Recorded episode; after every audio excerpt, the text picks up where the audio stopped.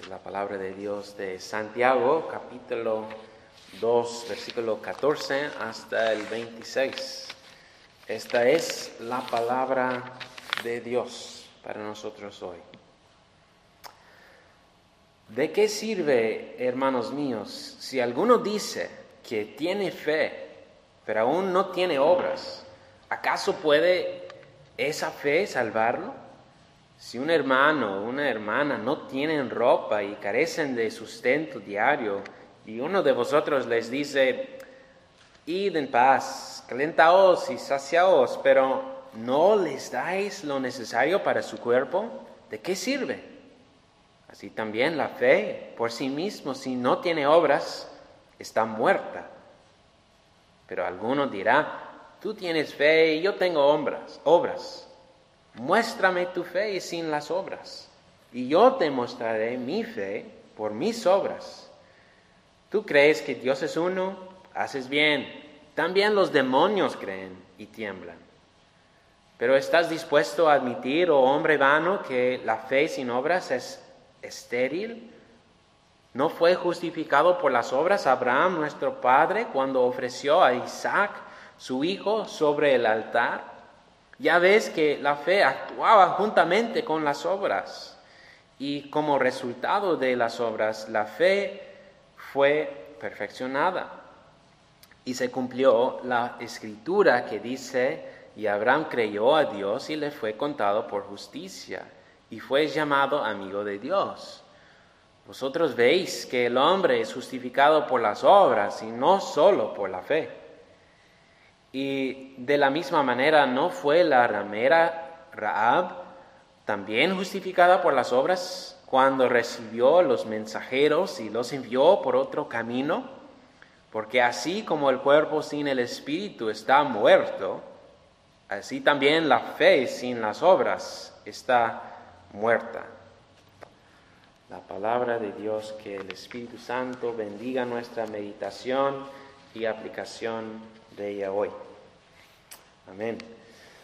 Pues hoy día es popular pensar y afirmar, apenas lo cantamos, que Dios ama y acepta a todos tal como son.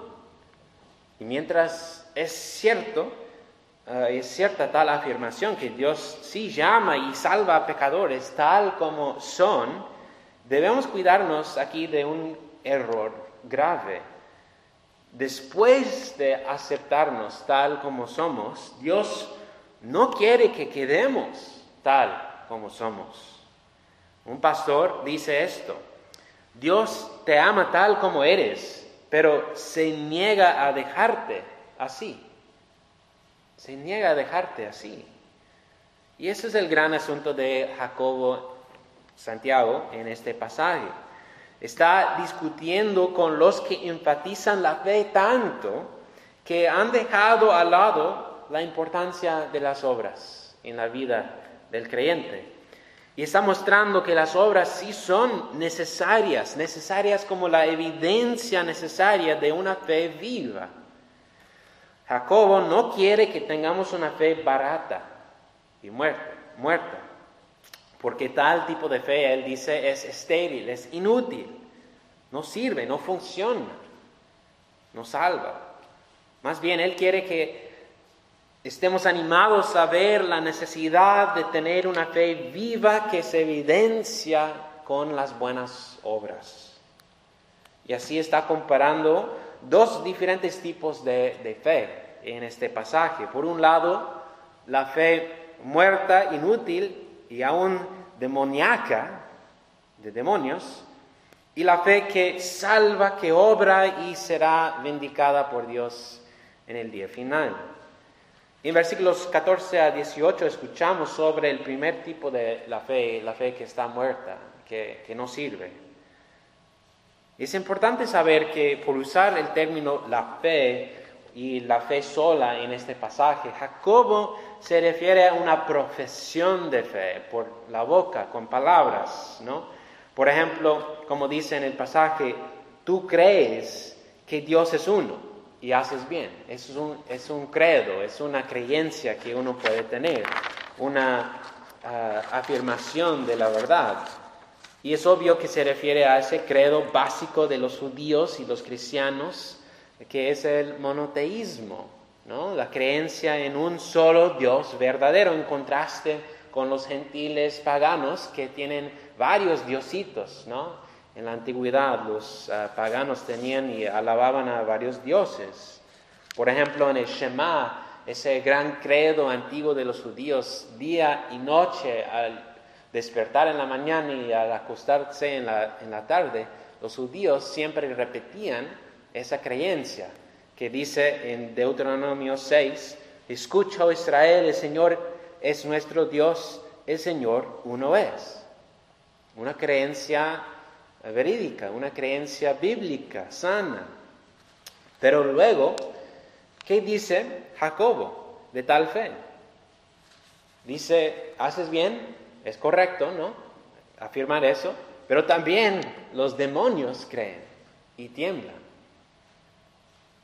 Está mostrando aquí que el conocimiento y acuerdo con las verdades de la Biblia no son suficientes para salvarte, porque aún los demonios están de acuerdo con la palabra de Dios en todo sentido y aún tiemblan con temor, pero no son salvos por tal conocimiento de la verdad. Y podemos pensarlo así, que el diablo y los demonios, ellos son ortodoxos, 100% en su teología. Tienen sana doctrina, completamente. No niegan la veracidad de nada que hay en las escrituras. ¿Qué es lo que niegan? Pues ellos niegan la autoridad de Dios sobre ellos. Niegan su voluntad en su vida por rebelar siempre contra Él. Por su falta de obediencia a la palabra de Dios. Pero tienen la ortodoxia, tienen sana doctrina, tienen esas creencias. Y Jacobo está mostrando que es posible igual tener creencias bíblicas y sanas y sin embargo no tener una fe que salva, no tener realmente la fe que salva. ¿Y qué tipo de fe salva entonces? Pues demuestra para nosotros que la fe viva, que se evidencia con buenas obras, es la fe que salva. Por enfatizar aquí en las obras, está mostrando que la fe verdadera nunca se encuentra aparte de las buenas obras. La fe viva se muestra o se demuestra verídica por las buenas obras, auténtica por las buenas obras. Entonces, cuando afirma que el hombre es justificado por las obras y no solo por la fe, se refiere a la demostración de la veracidad de su fe delante de Dios. Jacobo aquí no está contradiciendo lo que afirma Pablo, como en Gálatas o Romanos, lo que afirma Pablo acerca de cómo somos justificados por la fe aparte de nuestras obras. La dificultad ah, que parece aquí es que están hablando de diferentes asuntos y combatiendo en conversación contra diferentes oponentes. Pablo está hablando sobre cómo Dios nos acepta y nos recibe en su reino por la gracia solamente. Nos acepta por la fe sola en Cristo Jesús, basado en sus méritos, no en los nuestros aparte de nuestra obediencia, aparte de nuestra, aparte de la ley de, Dios en, nuestra vida. Y, es un don gratuito.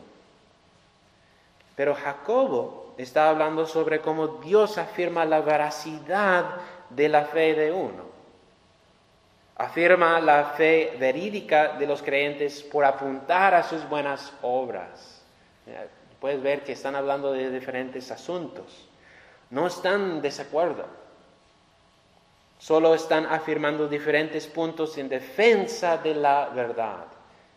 Pablo está defendiendo la verdad en contra de los legalistas que insistían en la obediencia a la ley de Dios para ganar la aprobación de Dios, mientras Jacobo está defendiendo la verdad en contra de los antinomianistas los que se complacían con una fe desnuda, sin dar importancia a la ley de Dios, sin dar importancia a las obras buenas. Están combatiendo en contra de diferentes oponentes, defendiendo la verdad de diferentes puntos de vista. Eso es clave para entender. El padre de la iglesia primitiva, en el segundo siglo, Tertuliano, dijo, así como Jesús fue crucificado entre dos ladrones, igualmente el Evangelio siempre está crucificado entre estos dos errores. Pues a qué errores se refería Tertuliano? Pues el legalismo por un lado y el antinomianismo por el otro lado. Esa palabra antinomianismo es una palabra compuesta de dos que significa contra la ley anti y nomos en griego es ley. Entonces, el legalismo es el error de confiar en tus obras en lugar de confiar en Cristo y sus méritos, mientras el antinomianismo es el error de no dar importancia alguna a las obras en la vida del creyente. Pastor Timothy Keller dice, el legalismo dice que debemos vivir una vida santa y buena para poder ser salvos. Y el antinomianismo dice que porque somos salvos no tenemos por qué vivir una vida santa y buena. Dos grandes errores y el Evangelio siempre está crucificado en medio de los dos.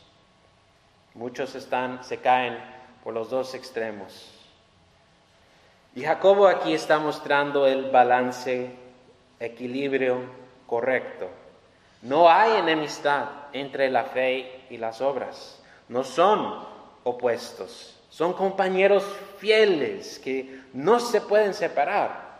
Por tanto, no puedes encontrar a la fe verdadera sin también encontrar a las obras acompañándola. Son cónyugas.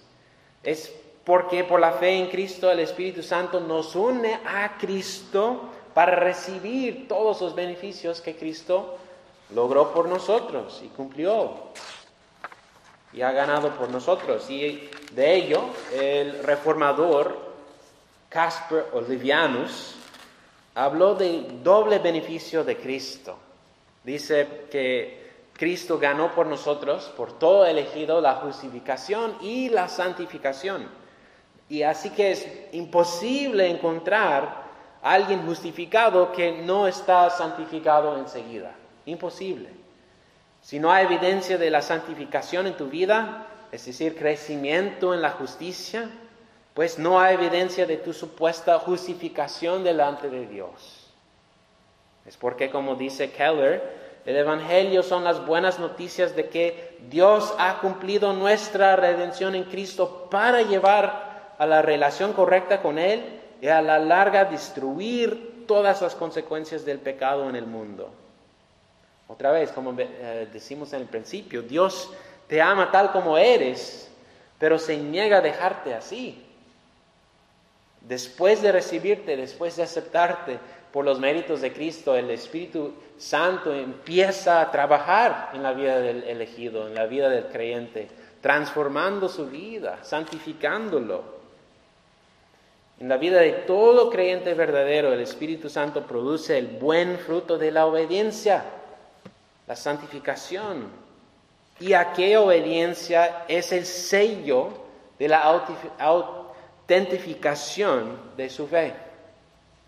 Me recuerda de nuestro pastor en San Diego, ah, que era un gran fanático de la comida italiana y de hecho ahora es misionero en Italia. Ah, no solo por la comida, pero estaba preparando para, acostumbrarse a la cultura allá y entonces hablaba mucho de la comida italiana. Y no, bueno, decía que la comida, por ejemplo, de Olive Garden, ese restaurante, no es realmente comida italiana, ah, sino siempre se enfocaba en la comida auténticamente italiana.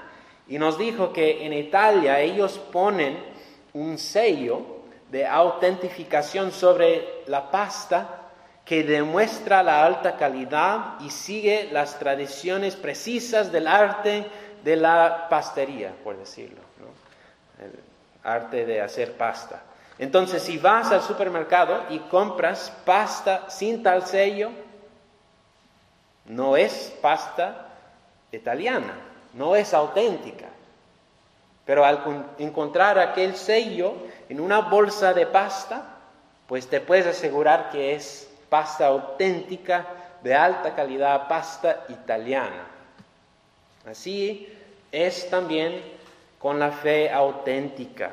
Las buenas obras en la vida del creyente son el sello de la autentificación de su fe.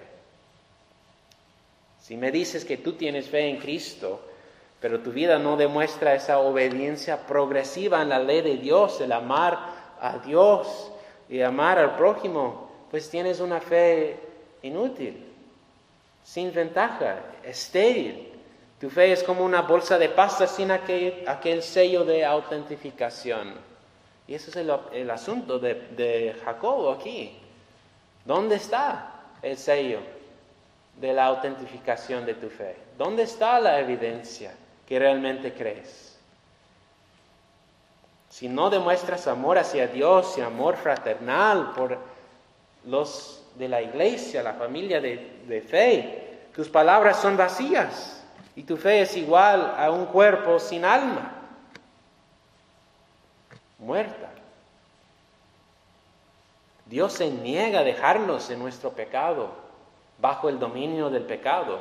Cristo también ha vencido el poder del pecado en nuestra vida para destruir su dominio y sus consecuencias en nuestra vida poco a poco. Así debe ser tu vida de fe, así debe ser nuestra iglesia también. Y al pensar de eso, se me ocurrió la idea, el concepto, la visualización de que la iglesia no es un morgue, no es un morgue, el lugar para guardar a los muertos.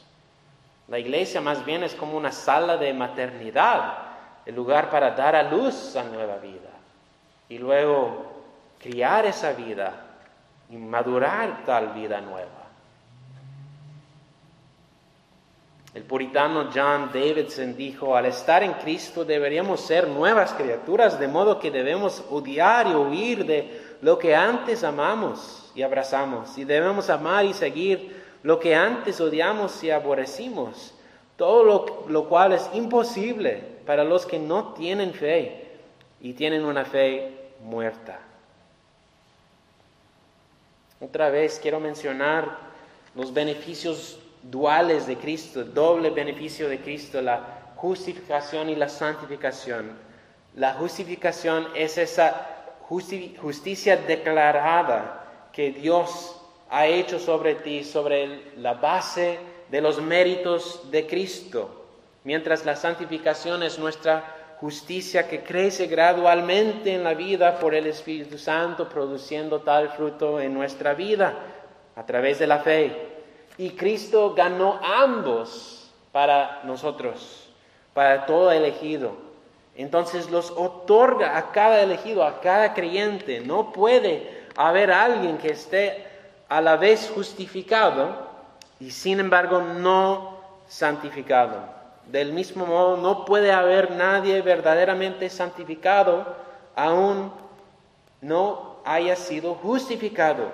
Todo aquel es que justificado será santificado y todo el que está siendo santificado ahora mismo ya ha sido justificado. Van juntos, no se pueden separar. Verá, pues veremos así que no puede tener una fe una sin el otro, ¿no? No puedes tener justificación y sin y no tener a la santificación. No puedes tener santificación sin primero tener la justificación. Y por eso es una tontería ignorar a las obras, ignorar la importancia de obediencia, porque es por las obras de santificación que encontramos la evidencia de nuestra justificación, de que nuestra fe no es una fe vana, sino es una fe hecha ah, por Dios, hecho obra por Dios en nuestro corazón. Charles Spurgeon dice, ningún hombre tiene derecho a creer que Cristo murió particularmente y especialmente por él, hasta que tenga una prueba de ello. Al arrojarse sobre Cristo, confiar en Jesús y realizar obras adecuadas para evidenciar la realidad de su fe. La fe que salva no es una fe histórica, no es una fe que simplemente cree un credo y ciertos hechos. No tengo ninguna duda de que los demonios son muy ortodoxos, son creyentes devotos, pero no se salvan. Y tal fe, si está en nosotros, no nos salvará. No podrá salvarnos, pero seguirá siendo a todos los efectos una fe muerta e inoperante. Es una fe que produce obras que nos salva. Las obras no nos salvan, pero una fe que, nos, que no produce obras es una fe que, que solo engañará y no puede llevarnos al cielo. Quiero repetir esa última ah, oración. Es una fe que produce obras que nos salva. Las obras no nos salvan, pero una fe que no produce obras es una fe que solo engañará y no puede llevarnos al cielo. Y eso es el argumento y el asunto de Jacobo aquí, demostrando por hacer referencia a Abraham y Daab, el patriarca y la prostituta del Antiguo Testamento, demostrando que ambos evidenciaron la veracidad de su fe viva por sus buenas obras. Tuvieron una profesión de fe ambos, ¿no? Creencias bíblicas y sanas, pero su fe no se quedó así no se quedó en la profesión de la boca solamente, como palabras vacías. Su fe se puso en acción, con obediencia, con sacrificios. Y sus obras fueron el sello de la autentificación de su fe, una fe que salva. Y quiero terminar así, al examinar tu propia vida Tienes tú el sello de autentificación en tu vida. Es evidente al ver tu vida diaria que has recibido el doble beneficio de Cristo, la justificación y la santificación. Es evidente. Revisa tu vida porque no quieres que Dios te encuentre al final, al final con una fe vacía, inútil y muerte, muerta porque solo la fe en Cristo, que se evidencia con obras buenas, con nueva vida, solo tal fe te salvará. Amén. Gracias Padre Dios por este pasaje que nos ha retado, que nos ha corregido, pero también te damos gracias por porque al examinar nuestras vidas, nosotros que encontramos buenas obras, nueva vida, aun, si sea frágil y todavía imperfecta esa nueva vida, te, te adoramos y te, ah, te agradecemos porque es evidencia de que has puesto en nuestro corazón fe, fe verdadera, fe que salva por favor, ah, danos más y más evidencia, danos más y más obras buenas como sello de autentificación para que estemos asegurados de que nos encontramos en Cristo con una fe que salva.